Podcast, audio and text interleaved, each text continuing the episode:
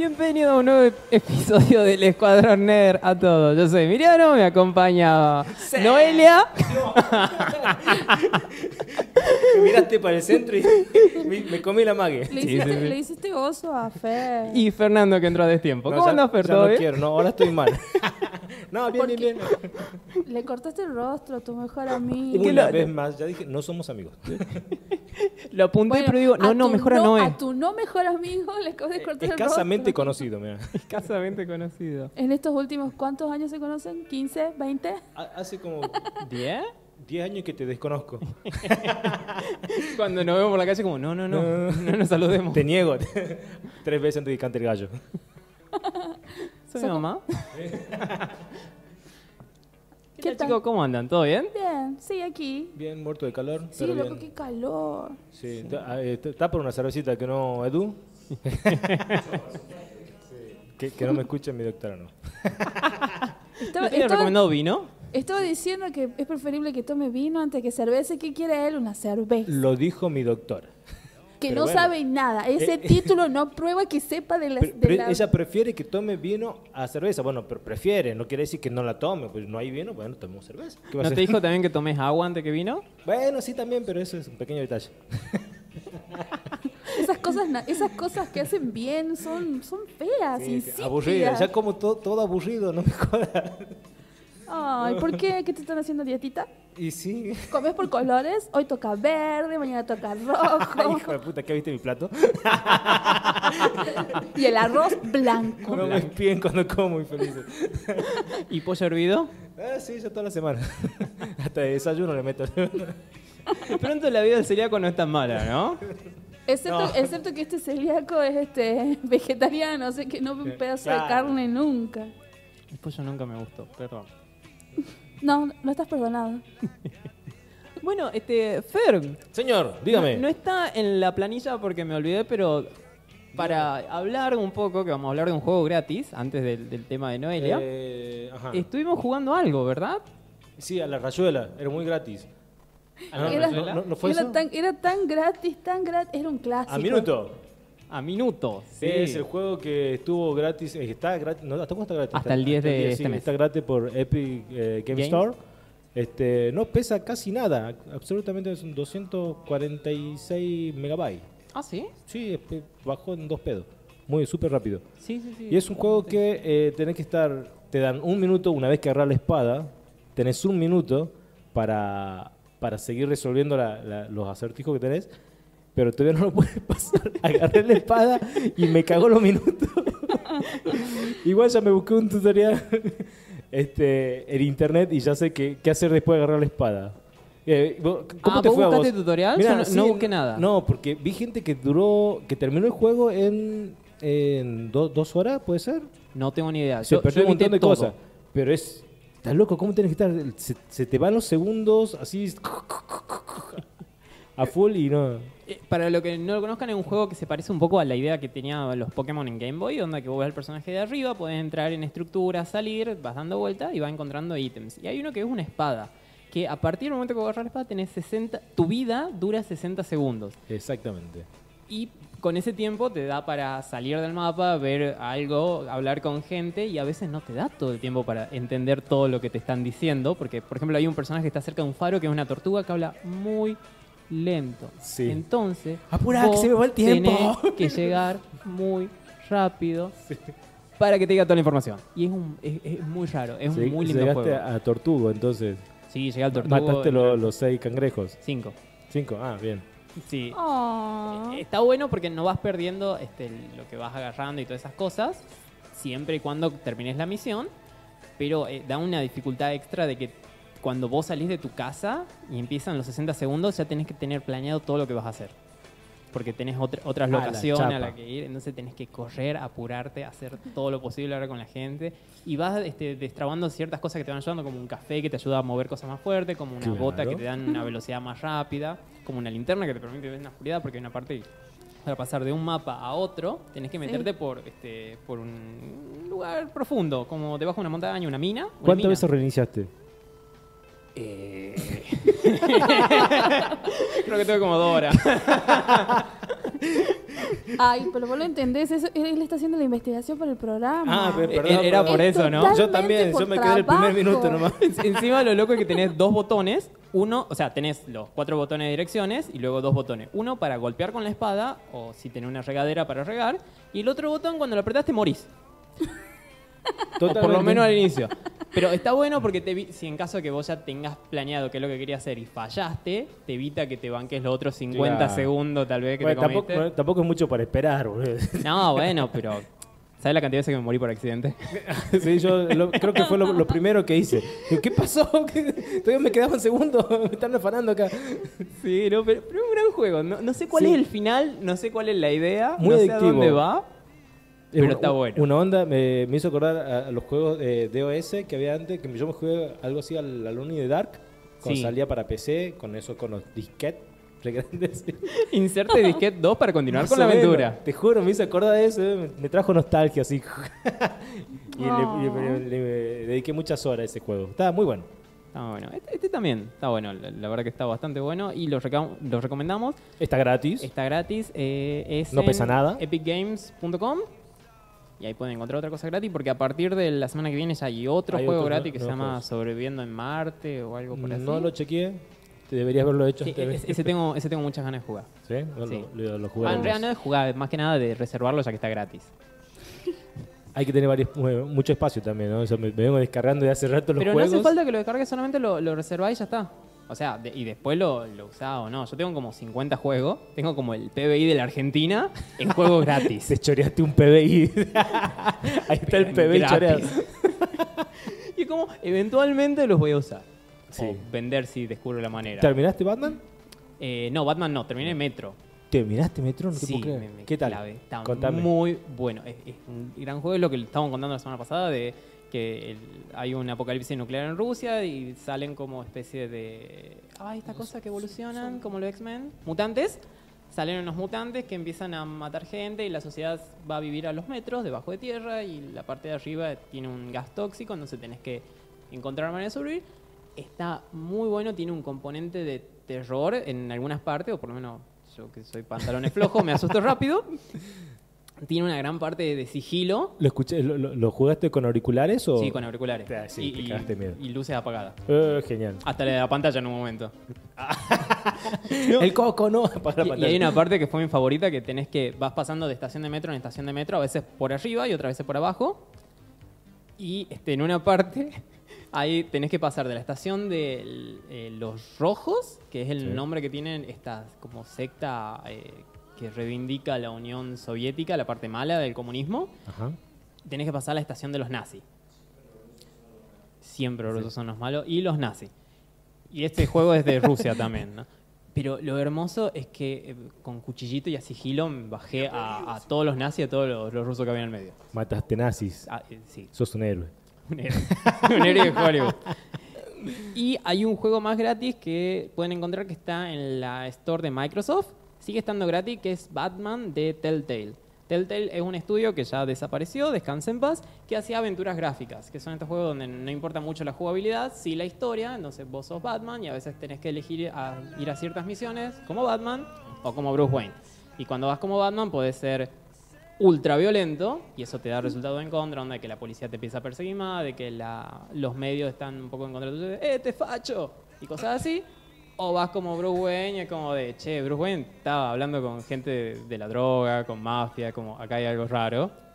Entonces vas eligiendo qué batalla afrontar de ciertas maneras. Está bastante bueno, está gratis, lo recomendamos. Y hay algo que es muy importante que empezó desde inicio de mes, que Noelia nos viene a hablar de ello. Sí, del, el, ¿Qué es? el Inktober, que es este es una propuesta que se llama eh, ink, que viene de tinta en inglés, y Tober de octubre, October. Es como es como el Oktoberfest, pero de, la- de los dibujantes. no, no, no, no hay alcohol. ¿Toman cerveza? No hay alcohol. Fer no dibujaría Oh, ahí. Oh. No me interesa. La, la cosa es esta. eh, empezó en el 2009, este año cumple los 10 añitos.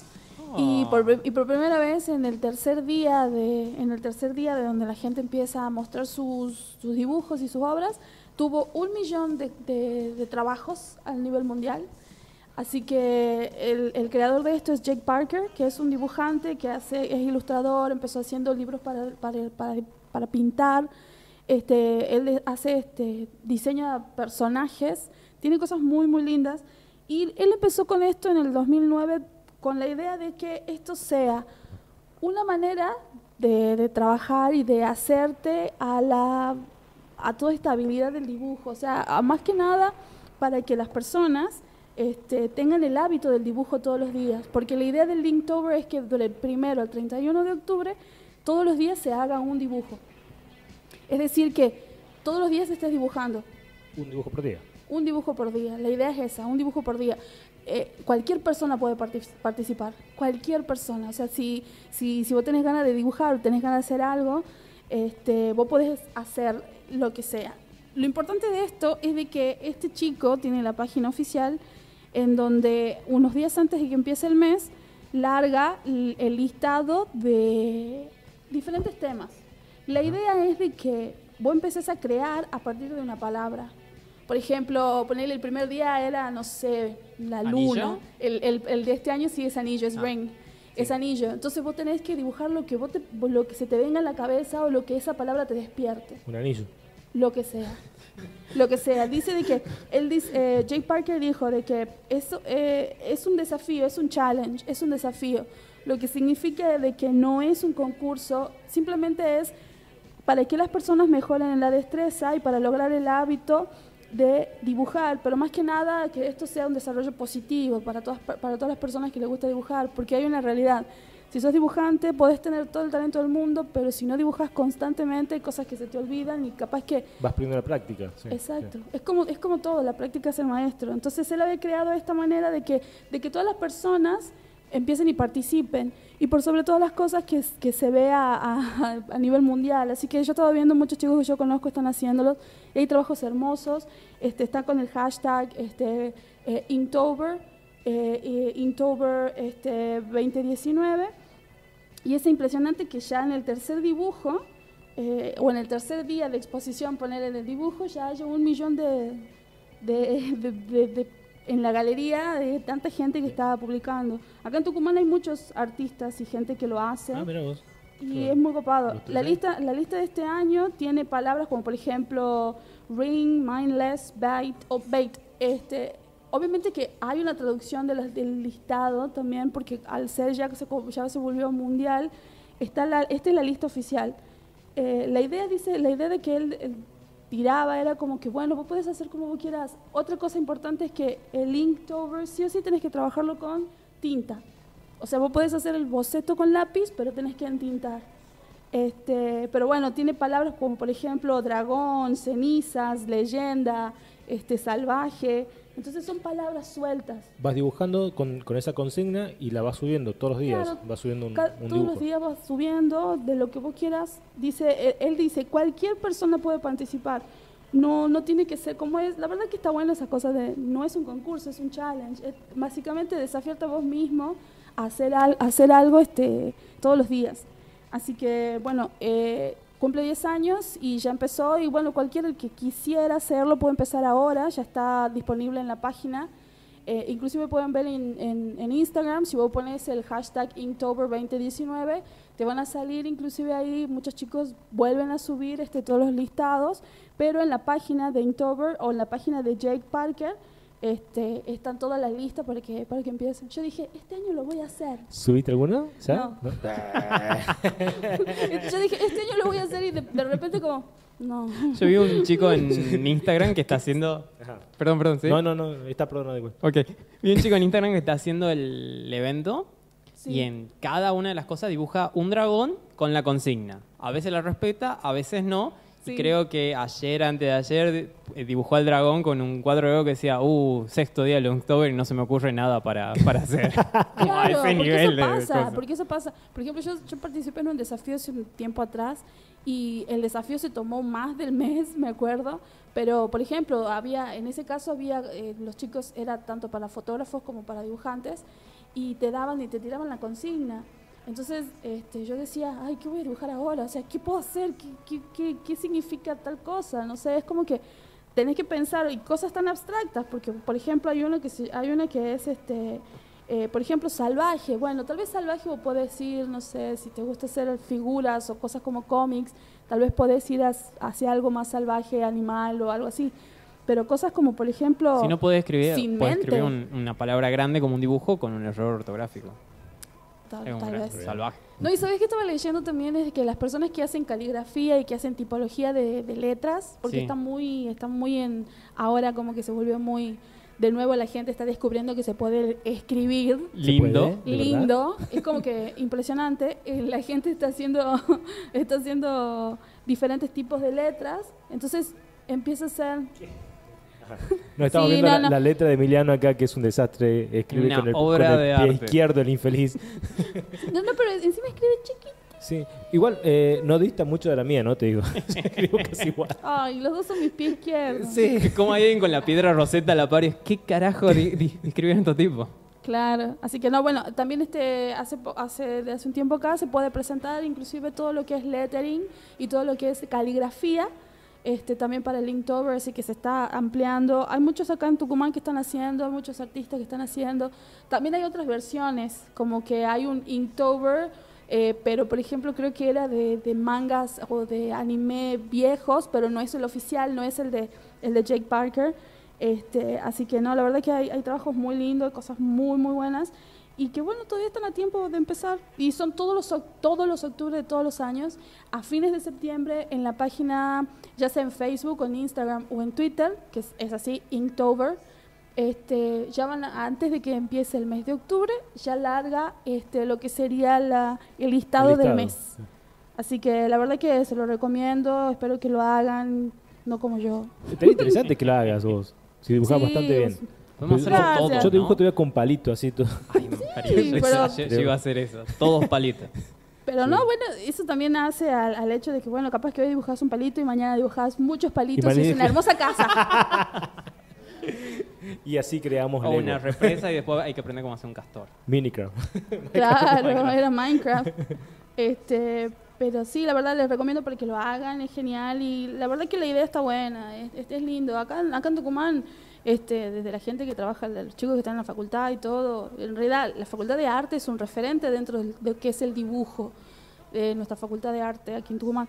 Y hay muchos chicos que son muy buenos, chicos que... que Como tienen- vos. No, Ah, vi gracias. tu dibujo. Gracias, pero no tanto. Este, Y humilde. cállense. Ah. Este, pero Qué bueno, tierna. ya la descolgamos ahí. mala persona, me distraen. No, Basta, no nos golpees, no nos golpees. Cállate, No. cállate que te voy a tirar con una tortilla. A, a Fer, a Fer no se le puede decir te voy a tirar con una cerveza porque va a abrir la boca así como Sí, venga para acá. Me paro de pecho.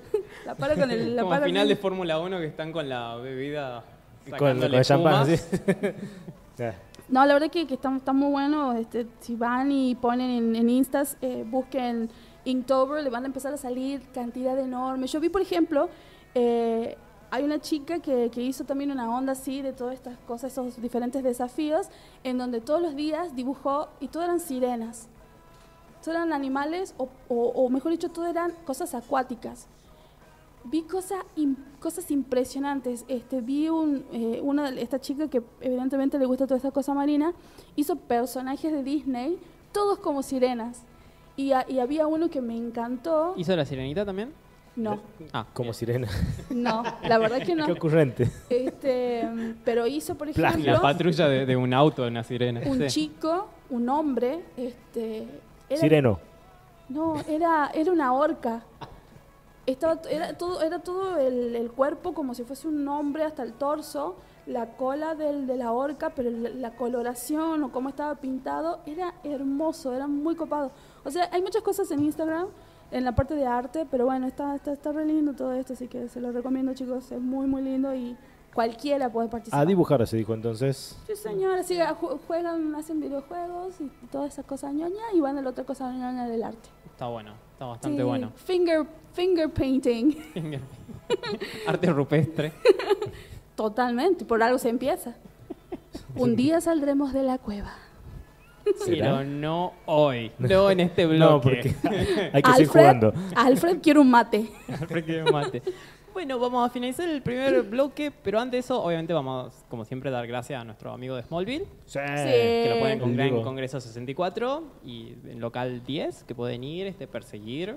Es una persona bastante agradable. Sí, en- en- Se deja perseguir y, y a- y charlar. Ay, Diego, no te dejes perseguir por Emiliano. Que te va a alcanzar. Sí, corre. A- ayer, ayer accidentalmente lo crucé en la casa, o sea, no es que accidentalmente, sino este, Es como, lo- inesperadamente. Lo, vio, lo vio venir y dice, lo voy a encontrar, lo voy a encontrar. Lo, lo crucé como digo, uh, no hace que piensa que lo sigo de verdad. De casualidad vine y te encontré acá, en tu casa. Dame cinco minutos que ya salgo del baño. Yo pasaba nomás. Vi la luz, tal vez no, pero yo lo aprendí. que estaba muy oscuro. Y Sí. lo segundo que queremos contar es que, bueno, nuestros amigos de la Legión 501 Sí, y Frido Núñez este, están haciendo este año Pintó una ayuda 2. Ah. En realidad es Pintó una ayuda 3, pero hay cosas que se llama Pintó una ayuda 2. Sigue con el mismo nombre de la página web, la página en Face también. Y este, están ayudando a Ariela, que es una chica que padece de una mioca- miocardiopatía dilatada y necesita medicamentos que su familia no puede costear. Así que desde la Legión y desde Pintó una ayuda van a ayudar para este, poder costear estas cosas. Este, este año... este, ah. Muy bien. Leí mal, perdón. ¿qué pasa este año? Bueno, este, Frido Núñez va a pintar una serie de obras que, que serán rifadas a mediados de diciembre y eh, en una muestra que sucederá en la ciudad de Tafí Viejo. El valor de la rifa es bastante barato, es de 100 pesos, se puede ayudar y estará destinada a la compra de medicamentos para Ariela. Las rifas se las pueden pedir tanto en la página de Darkside Warriors como en Pintó una ayuda 2. Pero en el transcurso de la semana también van a estar este, poniendo los puntos de venta y bueno, nosotros vamos a estar Sí, avisando por las redes. sí. Sí. Sí, más que nada colaborar. Aparte, lo- los trabajos que hace Frido son muy, muy buenos. Estaba viendo un super cuadro que era un collage está relacionado al Titanic. Sí, ese, Está- ese es uno de los que está trabajando para... Está tremendo, así que más que nada es, es la ayuda, como siempre, que eso también es lo que caracteriza a los chicos de la Legión y a los Dark Star Warriors. Así que ya estaremos, igualmente vamos a subir en- también en Facebook, en Instagram, en todos lados, para que compartan y compartamos todos. Así que La ayuda esta también eh, no es solamente en conseguir medicamentos para ella, sino es tratar de generar otras soluciones para su vivienda, ya que necesita estar mejor por el tema de la propia salud de Ariela. Así que si alguno no tiene la parte económica o tiene la parte económica, pero además encuentra otra manera de ayudar, se puede comunicar eh, tanto en Face como en Instagram con Frido Núñez o Pintó una ayuda 2 o la Legión, que es Dark Side Warriors. Igual ya nosotros vamos a estar compartiendo en nuestras redes todos los contactos. Y bueno, eso es. Nada, colabora. Sí, él es muy barato, 100 pesos. Ahora, qué sé yo, 100 pesos, ¿en qué, qué lo gastas? En chicle, no, no te sale nada. En una cerveza. ¿eh? Pero No, la cerveza sí. no es tan buena como ayudar a alguien. Eh, totalmente, así es. Así que bueno. Así que bueno, termino el primer bloque. Nos vemos en un rato, nerds. Nos vemos. www.pueblorock.com Segundo bloque del Escuadrón Nerd. Sí. y, yo pens- y yo pensaba, qué buenísimo sería que si Elton John me adopta, compra otra isla, me adopta y se me lleva a Inglaterra, lo primero que haría es ir a ver un partido de fútbol de la Premier League. Mirá, interesante. Sí, iría al Old Trafford y me agarraría de cuánta cosa hay ahí. Caminaría todo alrededor, correría, lloraría, así como, Mi sí. primera experiencia sería como ir afuera bien temprano de mañana para ver la niebla. Eh, Ah, interesante. Sí, Acabo sí. de escribir una tontera, ¿no? Pero es como de Es como- niebla, niebla, genial. frío. Es la, es la niebla de la isla, ¿no? Yo sí, yo quiero ir a Inglaterra. Obviamente, si hace todo el tour de Harry Potter, pero yo quiero ir al Old Trafford. ¿Sabes lo que sería ir a ver este un City United? ¡Ah! ¡Me muero! Es así como... Lloraría todo el partido, no importa que gane o pierda, así como, sí. Si me a mí, John, si me adoptaría a mí yo, adóptenme. yo me iría huérfano. O sea, ¿te desadoptaría o lo matarías? Eh, primero veo la niebla y después huérfano. Es como, disculpe señor Elton, ¿en cuánto tiempo se recorre toda la isla? como Lilo y Stitch en el, en el triciclo. No vi esa peli, pero... Ay, cierto que esta persona, esta gente no ve nada de Disney. ¿Está rica tu agua hidratada, Fer? Eh, sí, no tiene este, mucha burbuja todavía. Tiene mucha burbuja. Hizo como sí, fue así como, Un orgasmo. ay, eso. Es Ah, como- ¿Qué, qué fue lo mejor de este programa para reconociste. Fer? La cerveza. la cerveza para Fer y nos ignoró después y estaba haciendo él solo un programa. Bailando. ¿Estaban sí. acá? claro, hablaba así por atrás. No, que ¿Cuándo quitar. llegaron? Le quitemos el micrófono.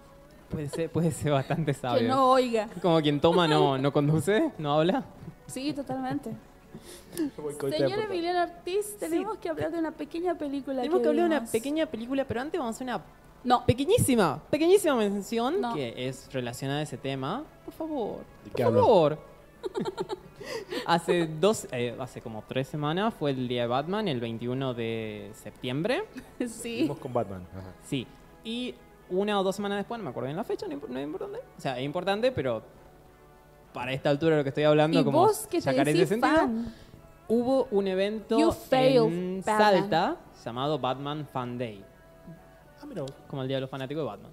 Y entonces hubo un montón de cosas, hubo charlas, por ejemplo, de mm, Diego París, que es una persona que ya estuvimos hablando del programa, no me acuerdo si vos estuviste Fer en ese programa o no. No, creo que ya fue en ese momento en donde por cuestiones estomacales nos abandonó. Vamos Cierto. a hablar también de esto de nuevo. Te vamos, a sacar, te vamos a sacar en cara que no viniste, pero después Ya, está todo te, bien. Te vamos a enseñar el significado de forever. De faltar.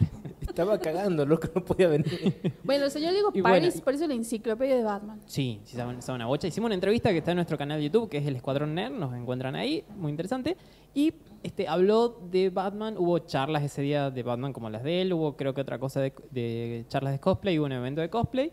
Hubo también este, una pequeña orquesta o grupo de cámara, no estoy muy seguro, que hizo música de Batman, o Qué música genial. relacionada a Batman, que estuvo bastante buena. Y fueron a cubrirlo dos, dos este, amigos de la casa, Sí. ne- nerds, este, ay, ¿cómo se llama esta palabra? De Ay, no honor. sé.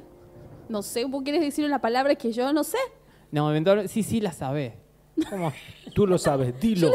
Dilo tuyo. Nerds honorarios. Listo. Ay, Que es Coyote y Noelia de Salta. O sea, Noelia es de Salta. ahí. Coyote es de acá. Sí, estuvieron allá, ahí.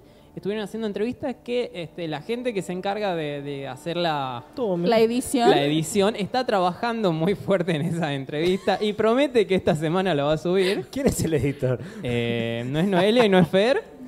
Así que... Empieza, su, nombre, su nombre empieza con E de Emiliano y se apellida Ortiz. Pero esta semana ya la encontrar, así que le damos muchas gracias a los chicos y van a estar viendo todas las fotos y cosas que sacaron en el medio de, de ese, de esa fiesta de Batman. Es hermoso y lamento no haber ido. Sí, que eso tendría que pasar aquí también. Hay muchos fans. La verdad que sí, Vimos muchos fans en la película. demasiado. Y ahora vamos a hablar de la película. Sí. Joker, se estrenó la semana pasada en nuestro país. Sí, ¿cómo era la traducción esa que ustedes estaban diciendo? La de España. Sí. ¿Cómo era Fer? El. No, me Ay, olvidé. Ay, por favor, esta gente tiene Alzheimer. Toda la pausa diciendo el bromas, el bromas, el bromas. Es que estaba pensando, en- me quedé todavía en, en Es lo que otro. estaba pensando- Inicia el partido, hay un corner, patea, Fer ahí. ¡Cabecea Fer! ¿Qué, ¿Ah? no, ¿qué, qué era? ¿Qué era? Ahora, señor, quiero entrar, quiero Señor entrar. Fer, deje esa lata, Perdón, me, me desconcentra. baje sus manos lentamente, deposite esa lata. Si vemos en la repetición en el dictando, bar, no, me estaban dictando. si vemos la repetición en el bar, vemos como la pelota le da de frente en la cara a Fer y, y lo voltea al piso. La cara de Dios. Para River. Y golazo. Sí. Pero bueno, fuimos a ver el bromas, fuimos a ver el Joker o el Guasón, la traducción que prefieran. Y este, Noelia, vos podés hablar mucho bien de esa película, o más que yo por lo menos. ¿Por qué? Porque ¿Fueron los dos a verla? Sí, fuimos los dos a verla. Yo sigo el consejo de, de la abuela de Alf, que era si no tenés nada bueno que decir de alguien, no digas nada. Híjole, eso me dijo todo ya. No, no, la, la- la No, verdad que. Ya sé que no, no, no debo ir. No, no, la, la verdad que la película está muy hecho buena. Que, hecho que él fuera a muchas de Sí esas que no. películas, como nos engañó, engañándonos como niños. cuando Jamás. Para, dijo, voy a para ver. It parte Jamás. 2, Sí. que sí, que No. lo iba a ir, que lo dijo al aire y todo, después como va a ir. Es no. que me, me entusiasmé, digo, ya vi la 1, me puedo clavar con la 2, y después me arrepentí, dije, no, clava- y se clavaron, ¿no? Eh, con It parte 2, sí. Che, pero hay gente que no, no vio el Joker y ya se, se lo está quemando que está pedorrísima. No, no, está peor, está muy buena, la verdad que está muy buena. Hay cosas que a mí no me gustaron, pero a ¿Cómo nivel qué? personal como me gustó. Como Como que... el, del que comenzó hasta que terminó. Yo, yo siento que es una película que trata de ser profunda y para mí es como un océano de dos centímetros de espesor. Híjole.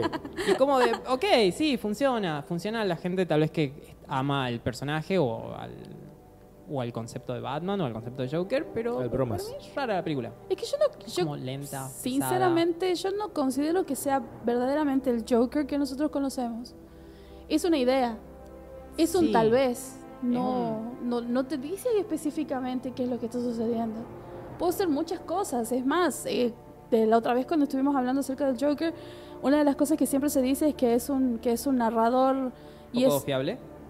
muy poco confiable. Además, una de las cosas con la que se em- empieza es ese recuerdo de, obviamente que no vamos a decir spoilers, pero es el recuerdo de él cuando está en su en esa hermosa sala blanca dándose la cabeza contra el vidrio. ya cuando empieza una película así, te, te da, te- es como que te siembra la semillita de tal vez esto que pasó no pasó realmente. Es posible. El Joker, como tal vez sepan o no, este, es un personaje raro, caótico, que no tiene un origen determinado. Sí. Y lo más cercano a un origen determinado es un cómic llamado La Broma Asesina, que lo tenemos gracias al señor Alfredo Núñez y vamos a estar haciendo un sorteo que vamos a avisar prontamente. Que es uno de los. Es, primero que está escrito por Alan Moore, que es un gran, gran escritor de cómics. Ese señor es un grosso, histórico señor, que hizo cosas como Watchmen Sí. y la Liga de los Hombres Extraordinarios. Sí, hasta que perdió la cabeza y después medio que la recupera cada tanto. Sí, como dice, por favor, no sáquenme de, de esa película que es una porquería, no pongan mi nombre en esa basofia. este, Proyecto en el que él mismo trabajó, prestó los personajes y todo lo demás. O le compraron en realidad los derechos de los personajes y lo usaron. sí, porque después que, después que le hicieron dijeron, no, esto está muy feo, no quiero.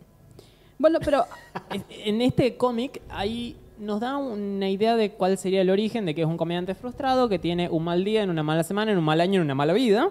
Y todo eso junto a caer en un, en un tanque de, de químicos. sí, pasa y te que... lo vuelven como loco, desequilibrado mentalmente y termina siendo el villano que todos nosotros conocemos que mata o hace daño solamente por hacerlo. En realidad se puede decir que el Joker es ese agente del caos. Realmente no le importa muchas cosas. Es como que él disfruta con, como, como dijo Heath Ledger, yo soy un hombre de gustos simples.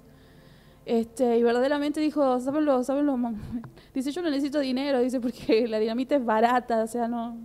Pero en general, este, yo creo que con respecto a esta película, algo que me. Al principio, cuando, cuando comenzó, yo sentí que parte de la película lo que trata de hacer es que vos empecés a sentir cierta, no sé si afinidad, pero como que em- empecés a entender qué es lo que le está pasando al personaje. Pero a mí me incomodó muchísimo porque era, tuve esa sensación como de, estoy viendo la vida de un tipo que le está pasando re mal y me incomoda esto. Eh, el tipo es súper extraño, trato de ser normal en un mundo que es una basura porque la verdad, la idea de, de Gotham, de esa, de esa película es genial. Es muy copada, me gusta Sí. esa cosa caótica. Es como que tiene, eh, yo creo que ese, ese, esa ciudad caótica es como que te da la pauta a vos de que sí, ese vigilante nocturno que todos conocemos que se disfraza de, vampiro o de, un, de, de- murciélago en realidad, merece estar en ese lugar. Pero yo también creo que la película se está burlando un poco de todos nosotros. Sí, la, mm, la película, lo que hablaba ¿no? de esa ciudad gótica es como un- está inspirada tal vez en Nueva York, de, creo que el año años 80, 70. set- 70, Sí, de los años 70 que 70. hubo como una recesión económica, hubo un mal gobierno y este empezó a haber caos, había huelgas todos los días, había gente que mataba a otras personas, la parte rica de la ciudad o de, de la comunidad este era como garca y no tenía siempre. problema en, sí, en tomar vida de otras personas, en si había accidente y demás. Y este personaje, el del Joker, que se llama Al- eh, Fleck, Arthur. Arthur Fleck. Eh, es un personaje que desde inicio, como contó Noelia en esa escena en, habitación blanca que él golpea una pared, tiene problemas psicológicos de entrada. O sea, Sí. sa- Eso está completamente definido. Este, tiene un, uno de los problemas que tiene, que se ve en el tráiler bastante, es que tiene una risa que no puede controlar en situaciones que lo incomodan. Entonces, tal vez, no sé, está hablando con alguien o alguien viene... Alguien le reclama, le alguien le, dice, no hagas algo. esto y... y él se larga a reír descontroladamente y la otra persona se pone incómoda. Es Aunque como él te esté estás llorando. burlando de mí. Claro. Sí, entonces él tiene una tarjetita que presenta y dice, no, yo tengo una, yo tengo un- Una condición. Una condición, es tal, lo explica. Y bueno, y va construyendo sobre eso. Y vamos viendo también como en esta ciudad hay un el asilo Arham, que es el hospital psiquiátrico acá, le van dando un trato, pero por esta situación económica mala del país, este, cierran el proyecto, entonces él deja de poder conseguir su medicación, deja de poder conseguir otras cosas, y es como que la vida lo va golpeando en cada escena. Es como hay una buena, lo golpean con seis pálidas. Sí, Totalmente, pero totalmente. es un juego que Ya me cayó bien. Eh, eso habla tengo- mucho Aunque de... tengo una yo película que- pedorra, me cayó bien. No, no es pedorra, no, es no buena. es pedorra, es Me muy dijiste- buena. Me la vendiste como... No, yo digo que a mí no me gusta, pero es buena. Yo creo no- que, yo creo que, eh, yo creo que si vamos a ver la, la película y, y- y vemos la situación económica, ponerle de muchísimos países, inclusive la Argentina, es como, ah, mira, hospitales que no funcionan, este, programas este, sociales que están cerrando, eh, trabajadores del Estado que no están cobrando, hospitales que son trabajados y manejados como si fuesen una suerte de empresa y que en vez de haber un director hay un CEO. Es como pensar en Argentina cuando, en cualquier momento. En cualquier momento. Pero, o sea, sí es cierto. Yo creo que, bueno, eh, hay algo que. La película creo que lo que tiene es que lo hace real, lo hace real, lo hace como contemporáneo a todos nosotros, más allá de que, de que puede que sea un personaje basado en un cómic. Y aparte, no es el origen. Yo sinceramente considero esto, no es un origen del, de- de- del Joker. No es el origen de. O por lo menos está tratado de tal manera de que a vos te hace pensar que es una posibilidad, pero no, no, no es O, tan o tal vez es una, una de esas, una de las ideas, es como, tal vez él estuvo todo el tiempo internado ahí y todo lo que pasó sucedió en La su mente, o lo- es como, no, no es un spoiler, porque no, no te cierra nada la película y te, y te tira cosas, estamos hablando solamente de spoiler, o solamente van a contar cosas que están en los trailers, pero es como de, es, el, es la peor persona en la que puedes confiar en el universo DC, en, en alguien que O sea, tenés que estar verdaderamente loco para confiar en el Joker. Sí, es como ser una Harley Quinn. Y, y después de Harley Quinn se redime y lo deja en otras historias, no importa. Pero sí, es, es muy interesante la verdad la película. Y creo que vale la pena ver en cine. A mí no me gustó, repito. ¿Qué no te quedó gustó? sola? Eh, sí. ¿Qué, no, qué no te gustó? Yo siento que tardaba mucho tiempo en construir algo. Sí, al principio sí, es muy lenta. Al principio para sí mí es muy De lenta. una hora cincuenta le sobra como una hora. Para mí sería una gran película de tal vez 50 minutos o una hora 20, pero sería una gran película de todo el tiempo te está llevando a cosas. Y otra cosa que no me gustó es que luego de ver este, esta película, de- de escuchar a otra gente que hablaba de ella, contaban de que se basaba mucho o se inspiraba en ciertas cosas de Martin Scorsese, como Sí. este, Taxi Driver, El Rey de la Comedia. Y vi El Rey de la Comedia y hay cosas que es calcado, pero no es a nivel de es inspiración. Yo lo siento como es inspiración arrebatada. Porque es tomar el rey de la comedia, Sí. poner al Joker, ponerle unos cuantos problemas más y ya está. Es como Martin Sí, no, Scorsese pero- ya hizo esa película. Sí, sí, sí, pero este, el director, eh, él fue muy abierto de eso y él lo dijo. Él dijo de que esta película verdaderamente era experimental y que él había tomado de esas películas, inclusive había tomado la escena de social, económica, de lo que fue en, la época que esas películas, no por nada las situó en la época en la que estas películas salieron, que en los años 70. Entonces, esta película, eh, eh, no sé, fines de los 60, principios de los 70, este, esta película está basada en esa época también, o sea, él lo hizo muy adrede y nunca dijo, nunca fue tímido de decir, ay, no, no, él dijo, yo hice esto teniendo estas películas. Es más, él dijo, ¿qué hubiera sucedido si hubiera, por ejemplo, tal personaje o tal otro personaje estuvieran en otro ambiente? Lo saquemos a esas personas, él había considerado esta idea de, bueno, saquemos a esos personajes que yo creo que las dos hizo Robert De Niro y también este, participa Robert De Niro, Sí. en- es más, fue como un pequeño capricho. Película que por cierto no salió muy cara y No, ya en el 15 millones de dólares. algo 50. así, no, eh, fue muy Es como barata. un vuelto. Sí, y en el fin de semana que estaba viendo una, una chica de- del canal de YouTube, ya estaba dentro de las cinco primeras películas de DC que hizo mucha cantidad de plata. Entonces es como que la gente estaba muy sorprendida porque no sé cuántos noventa y pico de millones de dólares ya estaban en un fin de semana, o sea, viernes y sábado. Sí, sacó más que Justice League, que Sí. no sé, tuvo como 600 millones de dólares en total desde producción y publicidad. Sí. Y, sa- y sacó el primer fin de semana la misma cantidad que era como 93, 94 millones.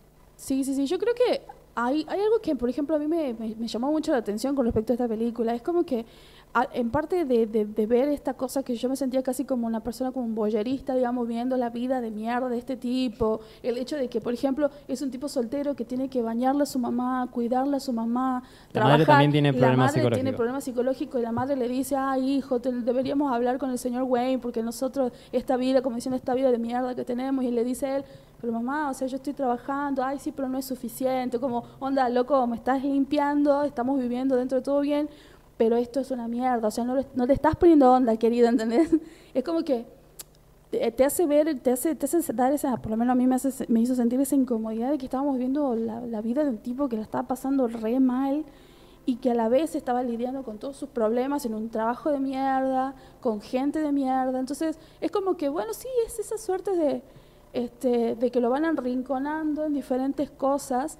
Y él es como que, él no era malo en ningún momento, no era, no era, no era violento, no, no quiso hacer muchas, en realidad no tenía ganas de hacer muchas de las cosas que terminó haciendo.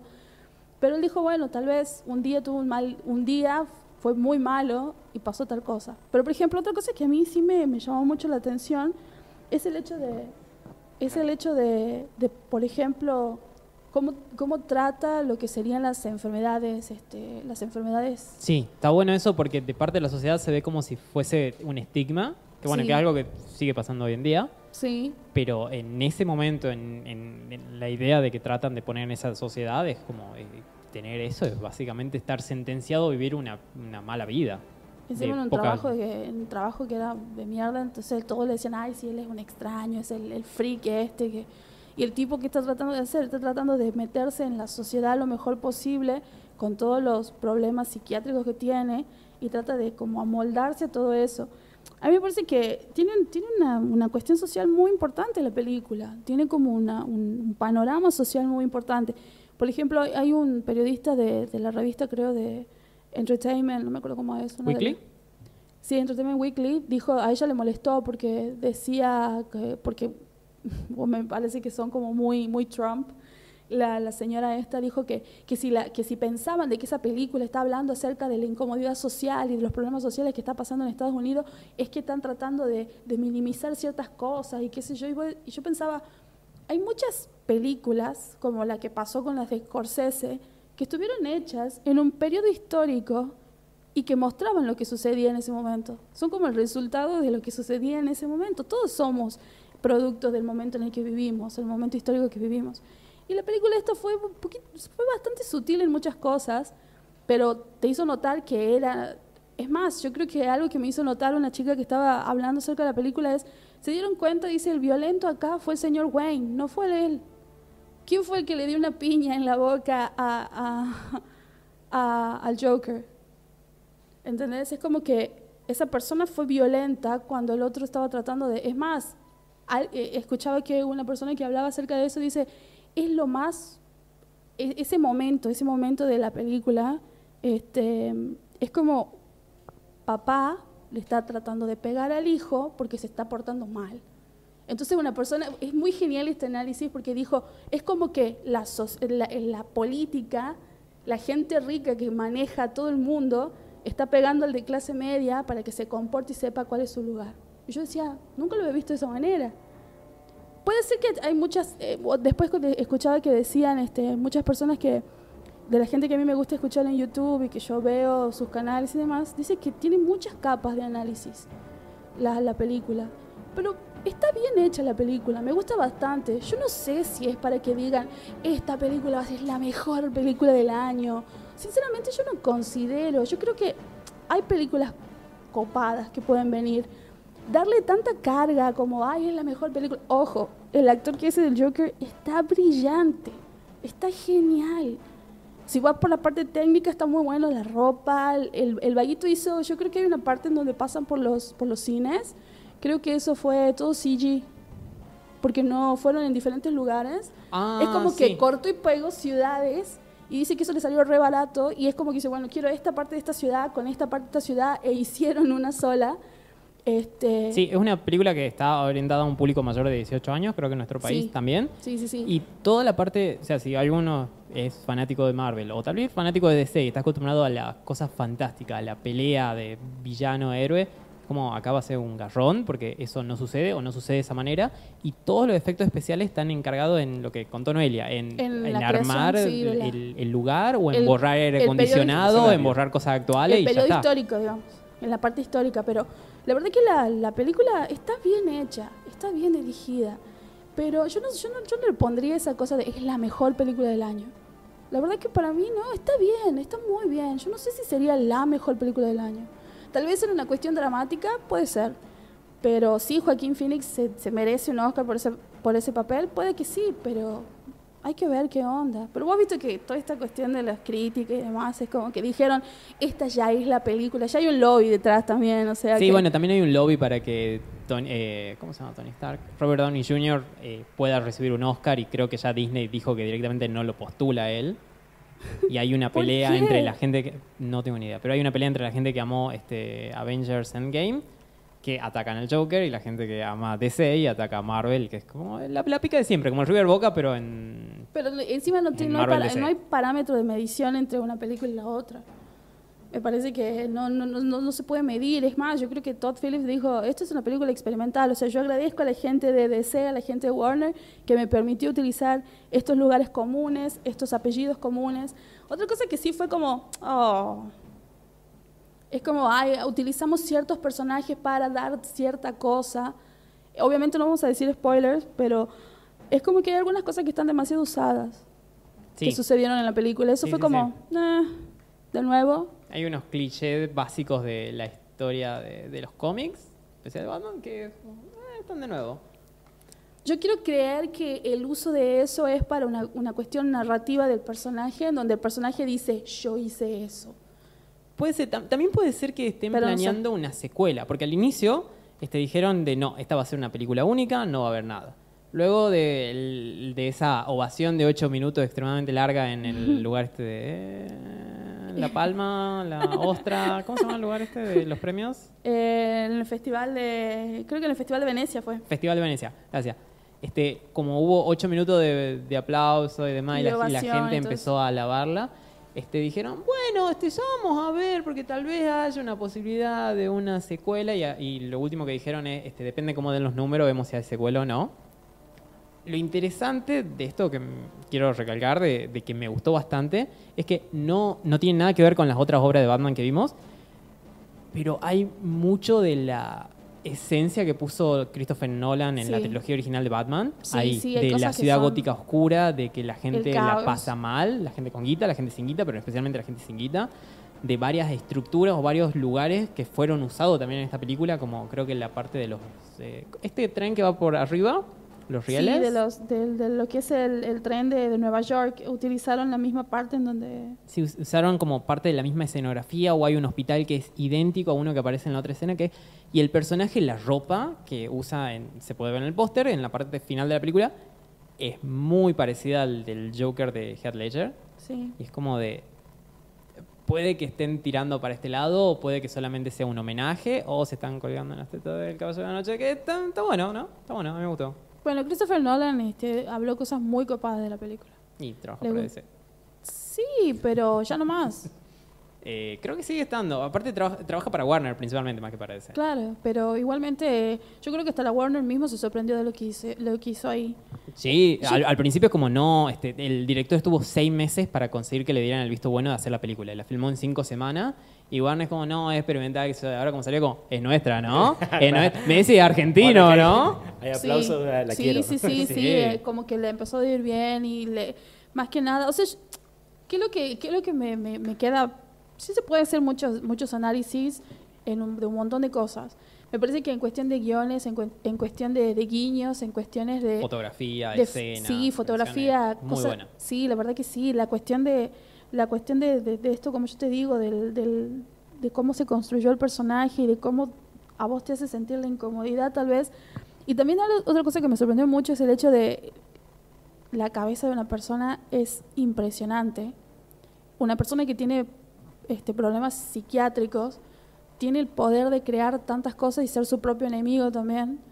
Eh, porque si él, si él mismo tenía esa fantasía, tenía la fantasía de, de ser una cosa o ser otra, y si él creó todo, como esa teoría que dicen de que todo está creado en su propia cabeza, es como que es maravilloso eso también, pero también es como perturbador porque, loco, estás, estás loco, esto te puede pasar o... Es que está, está bueno porque abre la cancha a ciertas discusiones. De, de tenés una enfermedad mental o tenés algo así, es como la sociedad no está manejando bien, la, No, la no- no gente, la- la los gobiernos, para- demás, es como está bueno, eh, es como la esta serie adolescente 13 razones por qué Sí. que planteó la problemática de suicidio. Está bueno eso de abrir la cancha y decir, ok, hablemos de esto, discutamos esto. ¿Qué pasa? ¿Qué está pasando? ¿Por qué le ponemos un gran coso negro adelante para no hablar de este tema y lo hacemos tabú y termina siendo como más misterio y provocando más casos similares. Es como esa parte del Joker está muy buena.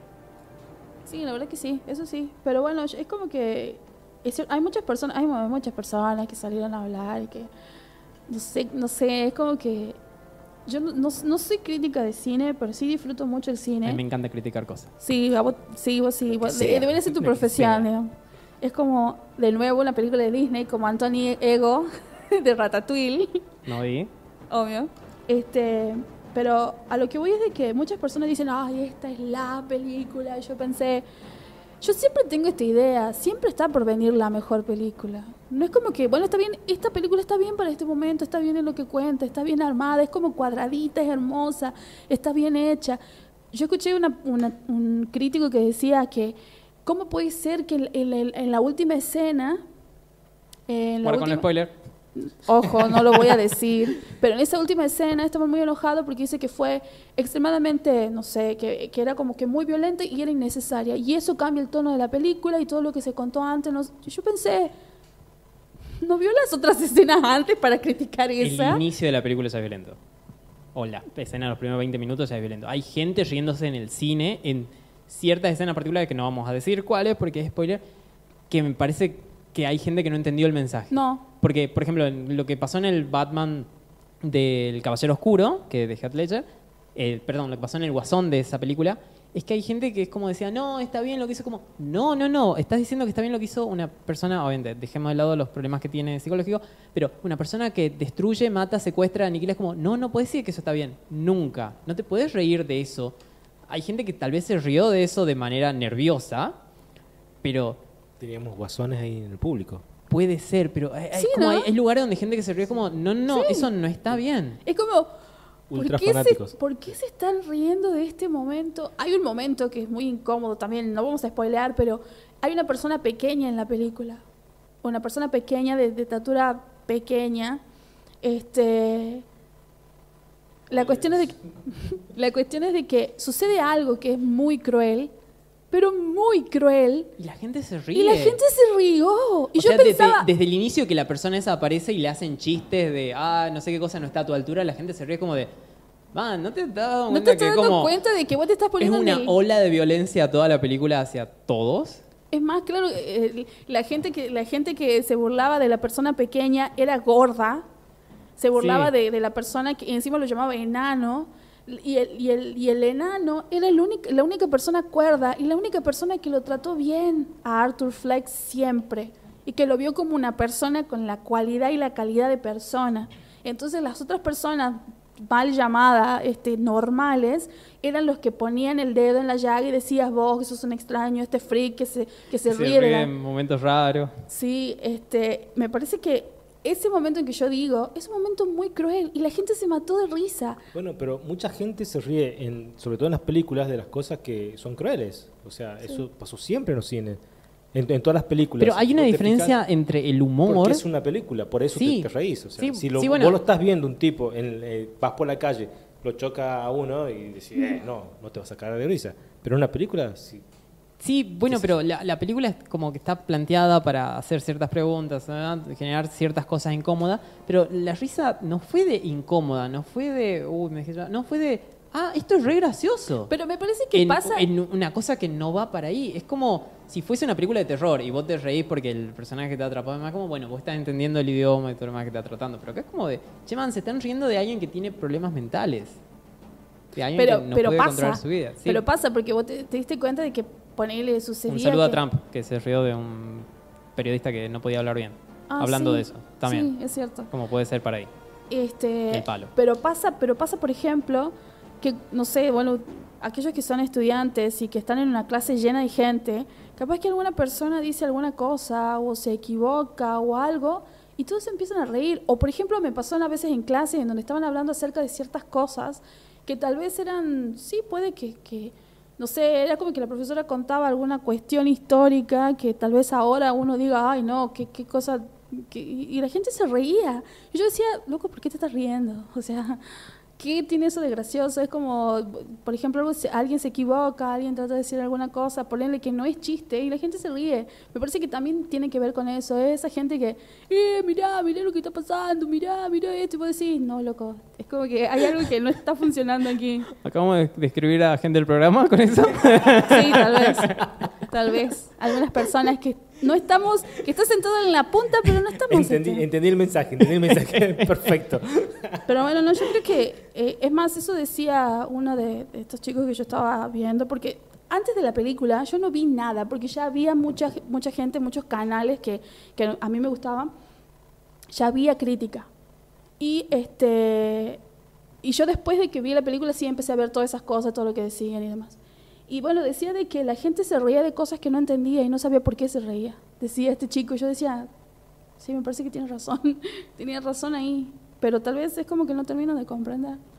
Puede ser, pero yo distinguiría entre risa este, incómoda Sí. de una situación de error a risa de este, no, no entendiste lo que pasó.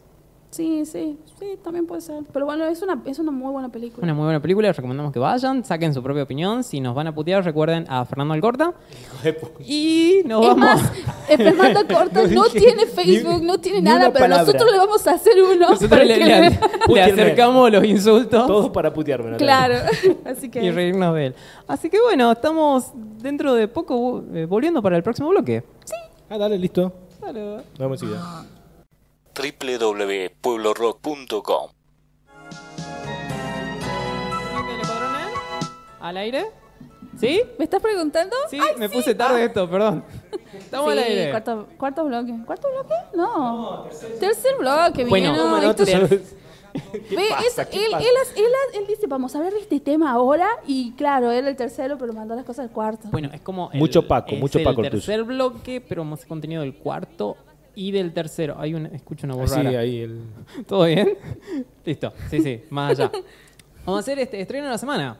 Sí. Viene una semana interesante, medio cabizbaja. Y hay un estreno que Fer quería que lo hablemos hace rato. Sí, Fer, ¿viste la serie o algo? ¿Cuál? ¿Triple X o de qué me estás hablando? Hay una serie, hay una serie de películas de Triple X. Sí, de No, Vin bueno, Diesel. sí. de Vin Diesel. Sí. Eh, creo que se estrena esta semana. Vamos a- ah, por Netflix. Sí. Sí, vamos ¿Pero vos viste la serie? Vi la serie, me pasé horas y horas. Es más, llegué tarde a clase en el conservatorio por culpa de esta serie. Siempre decía, un capítulo más, ya me voy a dormir. Y me quedaba bien hasta que amanecía. Y ya ten- tenía que ir a clase y no, es adictiva. Muy buena. Así que Netflix nos trae El Camino, una historia de Breaking Bad, una película de Breaking Bad. Breaking Bad es la serie esta de nuestro profesor este favorito de química, que tiene cáncer en un momento y como no puede Walter pagar las, cosas, Walter, sí. se dedica a hacer este metanfetamina junto con un ex alumno que tuvo en la infancia llamado eh, Jesse Jesse, Pinkman. Pinkman. Jesse Pinkman. Y- Bitch. Science Bitch. Sí. Una frase de él.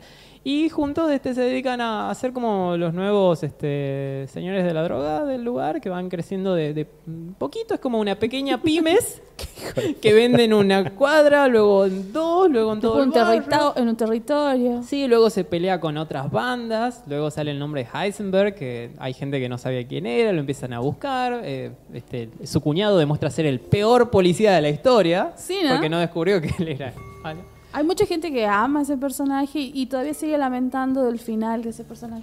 Sí, Del- es un caso como el del Joker, es como cómo te puedes poner feliz con una persona que vende droga y mata gente. Pero Es bueno, verdad, sí. es como la- mucha gente la dice que Skyler es el villano de la película, que es el, el de la serie, que es el- la esposa de él, que, les- que lo quería como bajar los humos, de no, que después en un momento empieza a lavar guita en su lavadora de autos. Como de, no, no, Skyler era como la voz de la razón en toda esta serie. No, realmente. Más que Walter, sí. No, No, para mí no, ¿eh? no, para mí no. No. Y Yo sí, la lo odié trató- a Skylar desde el primer momento. Es- es- Personaje es una basura de- de, espantoso. personas, sí. Es peor que Walter White, El- que el vende droga, mata gente. Walter y todo. no, Walter- pero de que, de que- no, de no, Walter- arranca. Obviamente que bajo ninguna circunstancia se va- vamos a decir sí apoyamos ese tipo de empresa, pero luego Ah, no, ¿no hay que apoyar? este- No, no. no, no, no, no, no, no, si- no, no hay que apoyar, no hay que, local o de no otro hay lado, que no, no hay que apoyar, apoyar. hay que legalizar. Eso es lo que Bueno, me legaliza mi kiosquito. Legi- legaliz- Bueno, pero la cosa es esta. Yo creo que ella es el, es el arquetipo de la mujer norteamericana en donde le gusta tener plata, le gusta estar bien económicamente, le gusta tener esto. Ah, pero cuando se entere de dónde viene la plata es como, ¡ah! ahí le vino la moral. Onda de... Es como ¿cómo que cualquier estás vedette lavando argentina. ¿Cómo que estás Mentira. lavando dinero? Es co- y la odié, ese personaje fue espantoso. Ella es un personaje verdaderamente odioso. Y es que yo lo festejo lo que hizo Walter, pero me parece que un tipo que lo ha perdido todo, que no tiene nada y, y onda de voy a, voy a asegurar a mi familia. Está muy buena esa premisa y Skylar es un asco. Coincido, totalmente, sí, Yo totalmente. no coincido para nada con ustedes, pero Por bueno. eso te vamos a despedir. Por eso te vamos a despedir, o sea, saludar a tu último programa. Un gusto haber compartido con vos. Me voy a ir al horario siguiente a hacer este el, Te felicito. el- el grupo de frikis. Legión Friki nos vamos a llamar. O sea, vos solo. Totalmente. Él y, su to- y, su- y dice nos, vamos a No, llamar. vamos a llamar- somos muchos, pero hablamos con la voz de uno. Yo y mi, y mi otro yo. así. Bueno, es el 11 de octubre, este viernes, estrena a- El Camino, una película de Breaking Bad, por el mismo director que organizó toda la serie, dirigió gran parte, escribió todos los capítulos, que es Vince Gilligan. Y los sucesos de esta película están basados directamente luego del episodio final de la serie, que se llama Felina, que es en el que Je- eh, Jesse Pinkman escapa de un grupo de neonazis que lo habían este, capturado para que haga droga para él. Es rescatado por Walter White. Hay una masacre en una de tal vez las mejores escenas de acción del- de la televisión. Que, que ese mito, eh, perdón, esa, esa escena fue este, estudiada por los cazadores de mito para ver saber si era posible hacer eso. Es posible. Te- te- tema aparte. Los Este, cazadores de mitos son geniales. Sí, totalmente. Hay, hay que, que ver todo lo que hace. Vince, el director creador, pensó en esta película justo cuando estaba escribiendo este último episodio de Breaking Bad, que salió el dos- en el 2013. Y la idea es básicamente que Jin- Jesse escapa de, de eso, tal vez de ese círculo de violencia, pero en primer lugar de ese lugar donde hubo ese tiroteo. Y la policía va ahí y empieza a buscar este, al asesino de esta masacre. Porque encuentra a, a todos muertos, obviamente, más allá de que tal vez la policía no sabe al inicio que Walter fue el que hizo todo con el botoncito de su control remoto. Sí. Y Jesse, eh, esta película vuelven 10 actores que estuvieron en la serie original. Hay algunos de esos actores que se cree que están muertos, así que probablemente si vuelven sean escenas en flashback o tal vez haya una reescritura de qué pasó con esos personajes. Porque hay uno que en un momento le meten un tiro y el personaje escapa en un auto, pero no sabemos cuál fue la gravedad del tiro. O si sea que está diciendo que sobrevivió vuelve o no. Walter White. No. No. Lo más calla. probable es que Walter esté muerto. Siga muerto. siga muerto. Hay mucha gente interna haciendo resúmenes y cosas, teorías de, che, tal vez está vivo, porque la, la escena final de la serie no nos, no nos responde si está vivo o está muerto, ya que hay un policía que se pone sobre él, le, le toma el pulso, y cuando va a hablar y decir algo, corta la imagen. Y corren créditos. Walter, Entonces, it's como, alive. podría que sí, Lives. podría que no. It's alive. Es una chance, no sabemos. Porque, spoilerla ya, porque tal vez no la vean la película. Bueno, igual se estrena el 11, así que tenemos chance. Sí, totalmente. Así como después del 11 se la puede ver. Seguro. O está en Netflix o en otras redes piratas que ustedes hagan.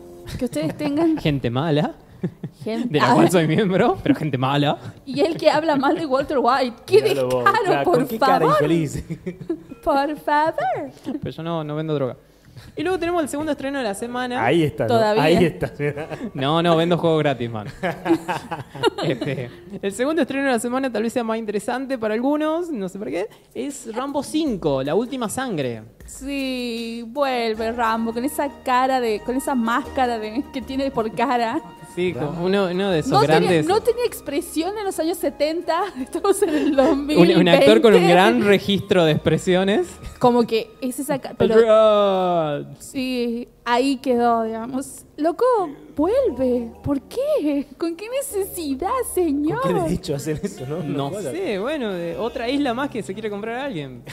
Pero eh, el tráiler es más o menos interesante porque la estética visual y tal vez hasta dónde apunta me hace acordar un poquito a Logan, a la película que le da fin a la vida del mutante más querido del universo Marvel, Sí. que es esta película como un poco más seria, más bajada a tierra, obviamente va a haber un, Hay una, un charco de sangre Sí, del tamaño del, del oceánico, pero puede ser interesante. La, la historia básicamente trata de que John está retirado en su rancho familiar. Otra vez retirado. Otra En vez el retirado. rancho Rambo. En el rancho Rambo. Que y volvió, lo vuelven a que buscar y él no quiere ir y lo vuelven a Lo buscar. que y- pasa es que esta vez son unos, son unos, este, eh, ¿cómo- ¿qué son? ¿Qué son? ¿Mexicanos, colombianos, que venezolanos? destruye todo el mundo.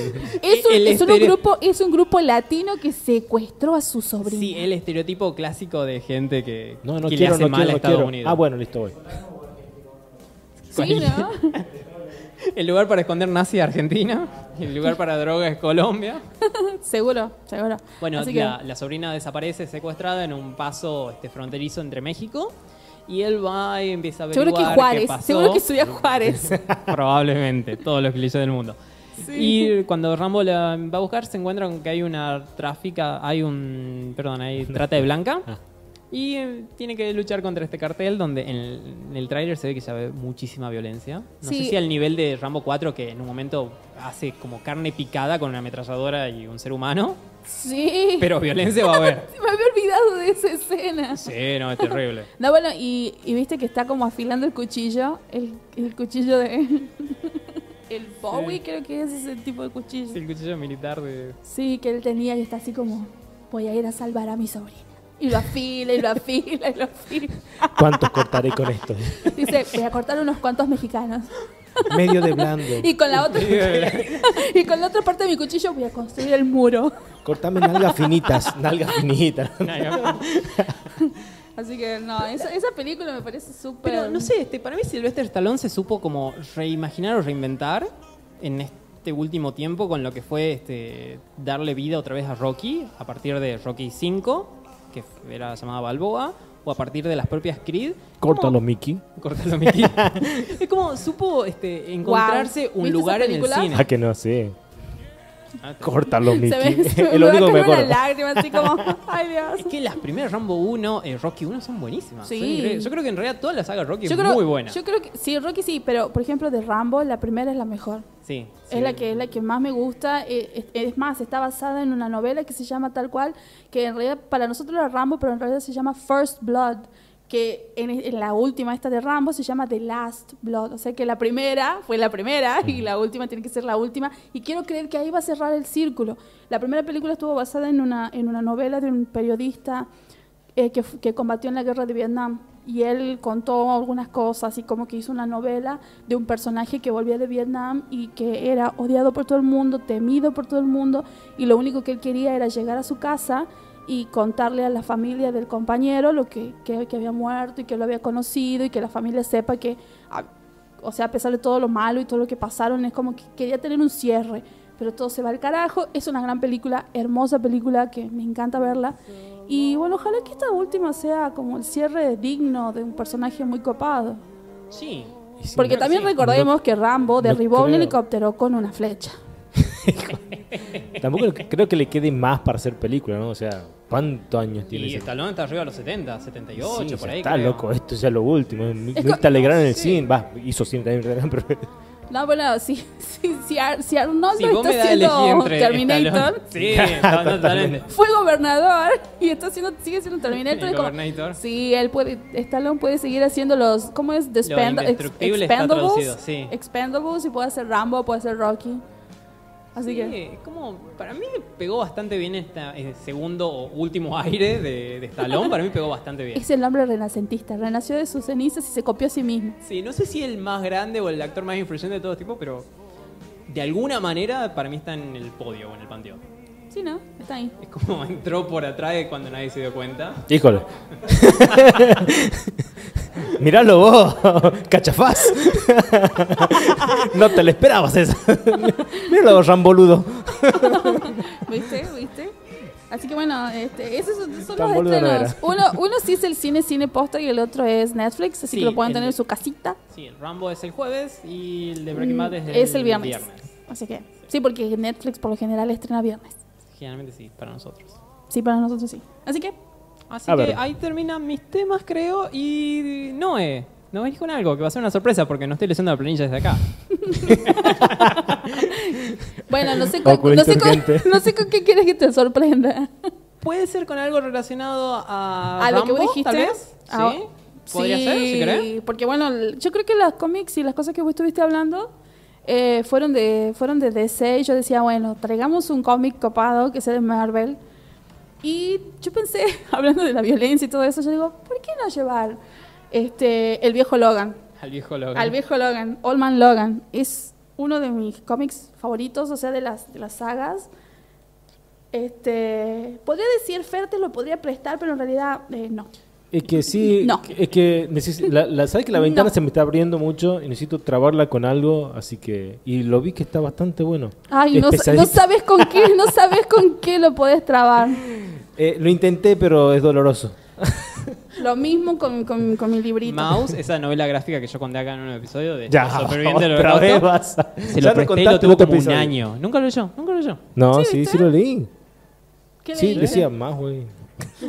Al- Por dentro, man, por dentro. Ah, bueno, eh, aclará, boludo. Bueno, no, este es, este es uno de los cómics que, sinceramente, para aquellos que no leen tantos cómics o para personas que no están acostumbrados a leer este cierto tipo de cierto tipo de, de historias, yo les puedo asegurar de que este puede ser un, un buen comienzo eh, para verdaderamente este, iniciarse en la lectura de los cómics, especialmente de los personajes de Marvel. O sea, Marvel tiene una cantidad enorme de personajes. Yo creo que todos los personajes que, que hizo Stan Lee, todos tienen sus historias, todos tienen su, su- como su revival, como que la gente, hay escritores que lo tomaron y que hicieron cosas geniales. Pero específicamente lo de Wolverine, eh, que se llama, que es Old Man Logan, que básicamente la última película que, que, que Emiliano estaba contando, está como medio basado en eso, pero no realmente. Tiene algunas cosas, la esencia nada más. Eh, esta historia es una historia extremadamente violenta, pero no por eso deja de ser genial. El escritor es, es Mark Millar, es el guionista, es un guionista que hizo cosas como, por ejemplo, este, que se hizo famoso por, bueno, por Wanted, Buscado y Kick-Ass. Con Angelina Jolie y en la McAvoy, película. la primera, y La la, película. segunda, no me acuerdo el nombre del actor, pero estaba Chloe Moretz. Sí, sí, sí. Una Eh, gran es- película de superhéroes. Bueno, él hizo los guiones para esas películas, o sea que él está bastante involucrado con eso, pero para, para, Ma- para Marvel hizo este, The Authority, Ultimates, este, Marvel Knights, Spider-Man, eh, The Ultimate Fantastic Four, hizo Civil War también, escribió Mark Millar. Ah, sí, fue uno de los que. Sí, tienes razón. Y después está eh, Servicio Secreto, Wanted y Kick-Ass, que Kick-Ass y Wanted no son específicamente de Marvel, pero él, es- este escritor, Mark Millar, es un guionista británico que, se, que, que ingresó al mercado norteamericano cuando empezó a hacer guiones para El Monstruo del Pantano, para Sí. The Swamp Thing, La cosa del pantano. La Cosa del Pantano.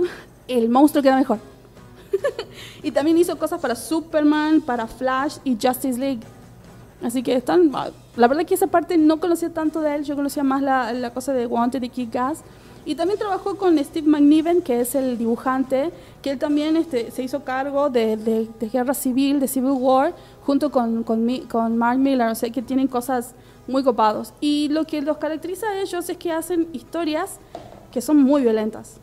Pero lo que tiene esta historia es, es maravilloso porque Miller dijo de que él se basó en esta, en, esta, en esta serie, en la película de Clint Eastwood, en la última película, no sé si a ustedes les gustan las películas de- del western y de cowboys y todo eso. A mí me gustan mucho las películas de Clint Las Eastwood. coballadas. Este, hay una película de Clint Eastwood que la hizo con Morgan, eh, con Morgan Freeman, creo, eh, en donde, en donde son, es un asesino. Eh, no recuerdo bien el título de la, de la, de la peli esa, pero el personaje de... Hay algo icónico con respecto a Clint Eastwood. Él hizo el personaje rubio sin nombre en casi todas las películas. Y esta, yo creo que en esta última, en donde él también creo que la dirigió, o simple, no, la protagonizó, lo dirigió otra persona, eh, hizo de un personaje que fue era un asesino, era conocido por todo el mundo por un asesino, que se llegan al rancho de él para decirle quiero que, quiero que hagan tal cosa. Este director se basó en eso. Es más, después que, me acuerdo que cuando yo estaba leyendo al, al cómic, eh, me di cuenta que sí, tiene una, toda una estética, el personaje, cómo está dibujado lo- los personajes, eh, basada esa, eh, está totalmente basada en esa, en esa película. ¿Qué es lo que cuenta? También es, una, es un, es un cómic que es un, es un cómic en donde te cuenta una realidad alterna. Wolverine ya no es el Wolverine que todos conocemos con su traje amarillo con negro ni nada de eso, sino que es un Wolverine que tiene una familia, que es un mundo posapocalíptico donde murieron todos los héroes y solamente están reinando los están reinando los villanos y hay una gran pandilla en donde él vive que es la pandilla de los Hulks. Que algo hay algo muy impresionante de esto es que es una son una pandilla endogámica este porque Bruce, Banner, solamente puede reproducirse con alguien tan fuerte como él. ¿Y quién es la persona más fuerte que él? Su prima. Su prima. Entonces con su prima empezaron a tener, este, con su prima tuvieron un montón de hijos. Estos hijos son bestias enormes, eh, comen personas, son salvajes en todo sentido. Es más, entre ellos se casan, hermanos, hermanos se casan. Sí, y ellos, y, ¿qué sucede? En este mundo está totalmente eh, liderado por todos los villanos. Hay, un, hay una parte que es del Kimping, otra que es del Doom, eh, donde vive Hulk, es, eh, donde vive Logan, es Hulklandia, después está el reino del Kimping, la guardia de Doom y el distrito del presidente. Es importante saber todo esto porque hay un mapa dentro de lo que es el cómic, porque un día llega Hawkeye y le dice que Hawkeye está ciego, Hawkeye es el personaje que tira flecha del universo Marvel. es el Legolas del universo Marvel. Este, está ciego y está en el auto de, Spider-Man y tiene que, tiene que hacer... Sí, sí, conduce ciego? y tira flecha ciego. ciego. y es muy, bueno en ambas cosas. Es muy grosso. Es una, es una gran novela, una gran novela gráfica, porque... Le pone el ojo, pone la bala. O sea, no hace falta verla y... Sí, yo creo que ponerle en, en cinco o cuatro viñetas te muestra todas las, todas las matanzas tal vez que hizo con una sola flecha, porque es un genio, Hawkeye es un genio. Y bueno, eh, llega un día y le dice de que necesita que lo ayude porque tiene que ir a salvarle a su hija, a la hija de, de, Hawkeye. Pero bueno, más que nada, yo no, les quiero contar específicamente todo el cómic, porque el cómic tiene cosas muy geniales. Este, pero más que algo que, que Lo podemos actuar en vivo si querés. No. Hola, señores Wolverine, ¿cómo está? Wolverine no mata, ni siquiera se hace llamar Wolverine. Es Logan nada más. este. Hola, señor Logan, que ya no le gusta que le llamen Wolverine, pero le voy a decir Wolverine porque soy parte, soy miembro de la banda de los, de los Hulk. Este, bueno, tienen, hacen toda una, toda una travesía alrededor de esta Norteamérica hecha pedazos y en el momento que van viajando se ven los cadáveres de los superhéroes, está el martillo de Thor tirado por ahí. Sí, y hay fila de gente que, que va, que es una procesión que va a ver si alguien es digno para poder levantar el martillo de Thor. El martillo de Thor tiene esta cosa que si sos digno lo puedes levantar y tienes la fuerza de Thor. Es como que básicamente lo... Ah, sí, una idea similar. Quieren, quieren volver a quieren volver a un, quieren volver a un momento donde ya no ya no existe más eh, porque ya ese momento de gloria eh, se acabó. Es más Wolverine creo que está totalmente roto por algo que sucedió que en la noche de la en la noche de la muerte de los villanos. Eh, él de ese no quiere hablar y pero a través de la historia en los momentos que están pasando te cuenta qué es lo que sucedió. Es interesante la película de Logan este Logan salió por en ese momento Fox Fox tenía solamente los derechos de los mutantes, y ellos como que tratan de basarse en este cómic, y hay cosas que sacan muy bien y queda hermoso a pesar de no tener todos los personajes, pero es esta idea de que Logan ya está cansado de la guerra, ya está cansado de pelear, que él fue creado para pelear, básicamente. Sí, y como él trata de tener una vida este, de paz. Normal. normal. Y, y como la, sociedad, las cosas que van pasando, obviamente porque él es el protagonista de acá, este, lo sacan de ese lugar de, yo quiero ser feliz una vez en mi vida. Bueno, lo que dice el escritor es de que bueno que él básicamente él escribe cosas violentas y él no, no va a negar esa esencia violenta que él le gusta poner en sus cómics, pero más que nada lo que él quiere contar es, es la historia de un personaje que ya ha pasado por muchas cosas y que a la vez está tratando de tener una vida normal y que a pesar de todo siempre como que la violencia llega hacia él, a pesar de que él no quiere. Em, así que sucede algo muy impresionante. Ah, utilizan el personaje de, Misterio que apareció en la nueva película de Spider-Man. lejos de casa. Lejos de casa. Acá tiene en, este, en, la historia de este Wolverine tiene, un tiene como un peso muy importante para los sucesos que, que, que lo hacen que, que Logan llegue a este punto de su vida. Eh, sinceramente, yo les recomiendo que la vean. Visualmente es, genial. Eh, este, McNiven tiene una calidad en el dibujo. Son dibujos muy, muy crudos, tienen expresiones muy marcadas. Los personajes tienen, se nota la miseria y la vida dura de este mundo este, que ya no, no existe. Es como que la cosa buena de la vida lo sacaron de este mundo. Y los personajes te muestran que están llenos de arrugas. No son personajes lindos. Tiene una, No, suerte, tiene una suerte de, de- Es más, es un, es un cómic bastante colorido, pero los colores son colores tierras y, y- y la violencia es bastante gráfica, pero el rostro de los, de los personajes es maravilloso porque están llenos de arrugas y como que la pena y esa cosa horrible que sucede se les ve en la cara. Logan está viejo, tiene el pelo canoso, no perdió su forma, su, su- físico, pero anda en caballo, es, es- él vive en una granja con su esposa, sus dos hijos. Su hijo piensa que es un perdedor porque él no quiere utilizar armas de fuego, quiere que sea calmado, que las cosas se resuelvan conversando. Entonces como que hay toda una, una idea de Wolverine muy, muy importante. No existe Wolverine en realidad, es Logan. Pero es una, es un, la verdad que es- tendría que haber salido una película de esto. Sí, protagonizada por Jackman. O si no, mientras que está vivo y podemos aprovechar a Clint Eastwood. Ya que está. Es Sí, como- sería muy copado. Clint Eastwood. copado. Le falta, le falta músculo, pero sería copado. Bueno, eh, este eh, Old Man Logan eh, empezó en el, en, los, en el volumen 3 de Wolverine, de los issues eh, 66 al 72. Y acá, bueno, eh, yo tengo un como, como completo de esto, de una tirada que, que salió, que son la colección definitiva de las novelas gráficas, que están todos los, todos los tomos aquí. Eh, es bastante gordito, es hermoso, y muestran las diferentes tapas de, de todo lo que de- fueron los cómics. ah, son geniales esas ediciones que tienen las alternativas también. Sí, no- inclusive tiene, hay una parte que la- tiene la galería de arte, en donde están los dibujos preliminares. Primero que McNiven es un grosso dibujando. Es impresionante esas panorámicas que, que, que dibuja. Es envidiable y cómo la va diagramando la tiene clarísima. Me parece que llegó, es más, yo puedo ver muchas de las cosas que están acá en lo que fue este, Guerra Civil, por ejemplo. Porque Guerra Civil también es cierto que fue un, un boom, que está muy bueno, que deberíamos hablar de eso alguna vez, este, que también se lo trató en las películas de otra manera muy diferente de lo que sucedió en los cómics, por cuestiones de que había personajes que no podían usar la gente de Marvel, y también tomó otra realidad Guerra Civil en la película de, de- de- de Capitán América, por ejemplo. Pero igual funcionó bastante bien. Eh, pero en la cuestión del cómic, eh, es muy linda Mark Miller cuando se nota la participación de Miller cuando, cuando las partes más violentas, las partes más como dolorosas de la guerra civil, está eh, gracias a la pluma de este hombre. Y también este y los dibujos de McNiven son geniales, así que las recomiendo, se lo pueden conseguir. Igualmente están saliendo, yo, no- yo creo que por Omnipress, están saliendo de nuevo diferentes tiradas de Old Man Logan y creo que expandieron algunos cuentos de Old Man Logan. Sí. Este, así que, pero yo le recomiendo esta, que es el comienzo, es la historia, es una gran historia. Hay, hay una cosa que a mí me encanta, que existe Venom. Venom vive en un mundo donde hay dinosaurios.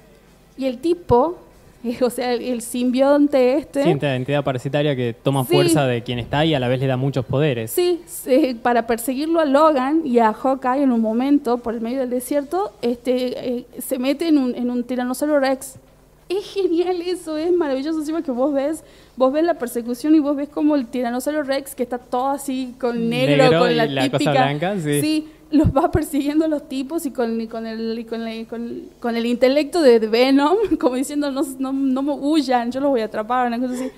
Es Este, una hermosa escena que estaría bueno ver en el cine de un T-Rex negro persiguiendo a Clint Eastwood en un auto conducido por una persona no vidente. Es hermoso. Sí, ¿Tiene Totalmente. sentido? No es la pregunta.